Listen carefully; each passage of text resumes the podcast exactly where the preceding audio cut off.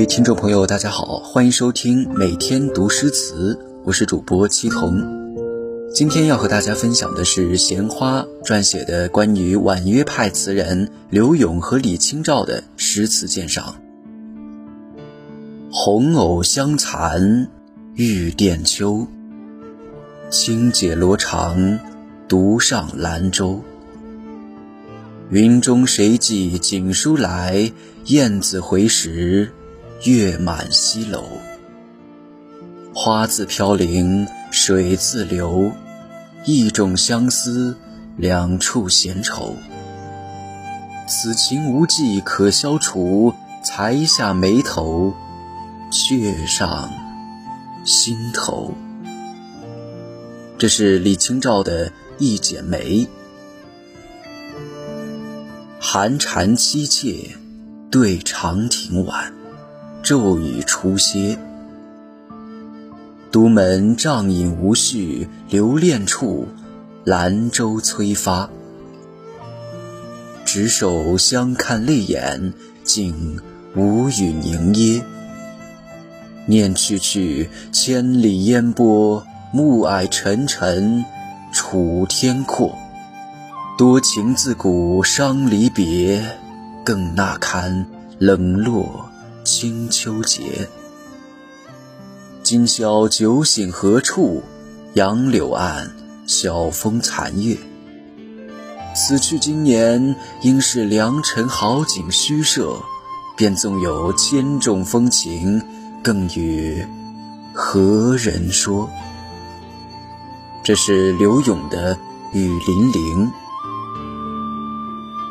这两首词宛如一道伤痕，一直深刻于心间，时而涌上心头，牵出丝丝相思，读来令人愁肠百结，心神易碎。一首写尽守望的相思之苦，一首道出分别的满怀踌躇。他们都是婉约词派的大家。虽身处的环境不同，却不约而同地诉说着世人心中一样的愁苦。什么是相思？相思是心底无所顾忌的爱着一个不计归途的良人，爱得越深，分别越久，相思越浓越苦。什么是分别？分别是从一个地方赶往另一个地方。但你爱的人还停留在原地，距离越远，越舍不得松手。我们惧怕分别，因为分别藏了太多的未知，让人无从掌控。不知道分别后多久可以再次相见，也不知道分别后他还能不能守约归来。外面的天地那么大，温柔漂亮的人又那么多。他遇见后会不会变心，把你丢在故乡的西楼，老去黄花？这种分别与相思，从小便根植于我们心中，只是小时候与父母亲人的分别没有那么浓厚。父母即便离开，不论长短，总会归来；爱人则不同，爱你的人尚且会迟到，又何况是那逢场作戏之人？对于李清照而言，她有过神仙眷侣般的甜蜜与幸福，读书泼茶，诗酒年华，携手温存，金石共话；也有过膝下无子，名成一心的辛酸。千里寻夫，人归何处？煮酒煎花，却满是苦涩。但他从未放弃，用他的柔情和睿智，换回了那颗若即若离的心。可以说。除了热恋之初的甜蜜岁月，李清照一直在将就和宽容赵明诚。好在赵明诚在最后的日子里懂得了李清照的苦心与美好，回到了他心里。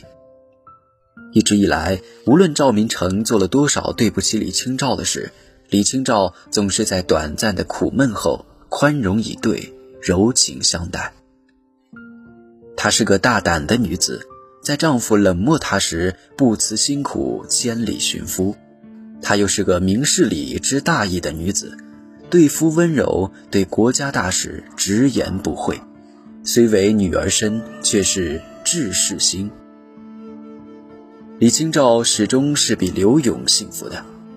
赵明诚虽生过一心，毕竟爱着她，他只是愁于婚后多年无子无女，断了赵家香火，以及李清照在敏感时期对统治者的抨击，让赵明诚身处官场如履薄冰，生怕传到皇帝的耳朵里祸及赵家，所以他冷漠他，独去任上，说什么也不待他。江陵兵乱时，竟连夜独自逃跑。弃他于全城百姓不顾。反观李清照，为保全他的声誉，对这段旧事少有提及。他说：“爱上了他，不管他是对是错，他都是自己曾经相濡以沫的丈夫，又怎能同外人一起对之诋毁？”而刘永呢？他对所有的女子寄予深情和怜悯，却无一人可以与之携手天涯，红尘作伴。刘勇的命运与他的性情离不开，多次科举落榜让他心灰意冷。他只不过想填词排遣，自我安慰。不料在皇帝看来，那是对功名仕途的轻蔑。既然要把浮名换成浅斟低唱，又来考什么科举呢？这浮名不要也罢，你还是填你的词去吧。朝廷不需要你这样的浪子。就这一句“人把浮名换了浅斟低唱”，改变了刘永一生的命运，让他对仕途彻底失望。从此花间填词，柳下纵酒。刘永走到哪里，离愁别绪就陪到哪里。他自称“奉旨填词柳三变，名动京师何等风华”，但内心的苦涩只有自己知道。那个以功名为重的朝代，明星如同戏子，卑微如蚁，轻贱至极。倘若如今，刘永必定红遍大江南北，富贵荣华，名声如雷。只可惜人生只有一次，结束了便结束了，无法重来。那些转世之说，不过是世人对美好的一种期许。梦醒时分，一切如常，没有。丝毫改变。